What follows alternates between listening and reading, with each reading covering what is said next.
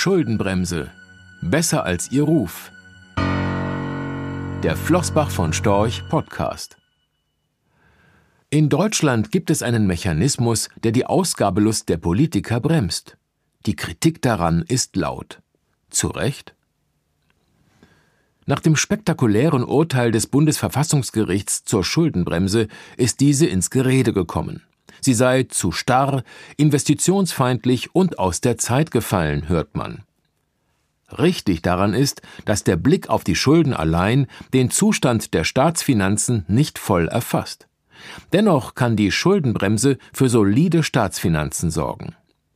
Seit 2018 präsentiert der Internationale Währungsfonds IWF Vermögensbilanzen für eine ganze Reihe von Staaten bis zurück ins Jahr 2000.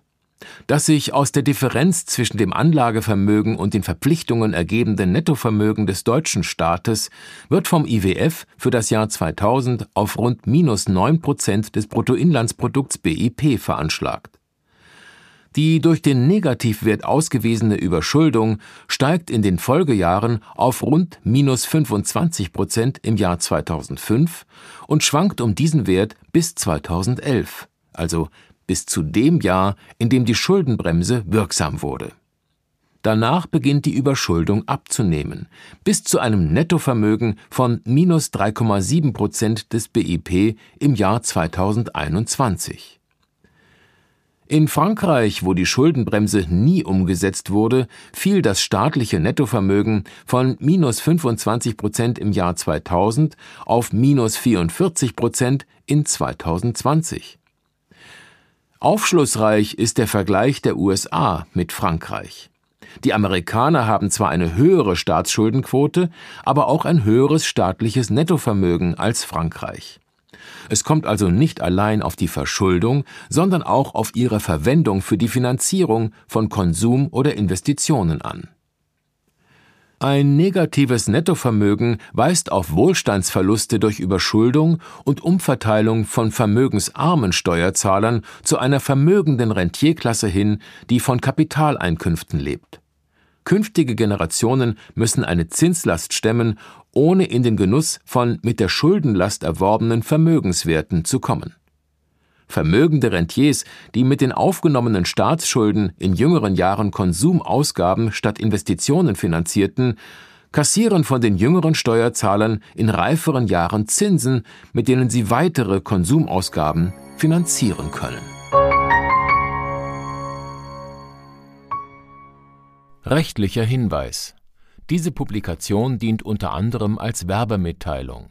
Sie richtet sich ausschließlich an deutschsprachige Anleger mit Wohnsitz bzw. Sitz in Deutschland, Österreich, Luxemburg und in der Schweiz. Die in dieser Veröffentlichung enthaltenen Informationen und zum Ausdruck gebrachten Meinungen geben die Einschätzungen von Flossbach von Storch zum Zeitpunkt der Veröffentlichung wieder und können sich jederzeit ohne vorherige Ankündigung ändern Angaben zu in die Zukunft gerichteten Aussagen spiegeln die Zukunftserwartung von Flossbach von Storch wider, können aber erheblich von den tatsächlichen Entwicklungen und Ergebnissen abweichen. Für die Richtigkeit und Vollständigkeit kann keine Gewähr übernommen werden.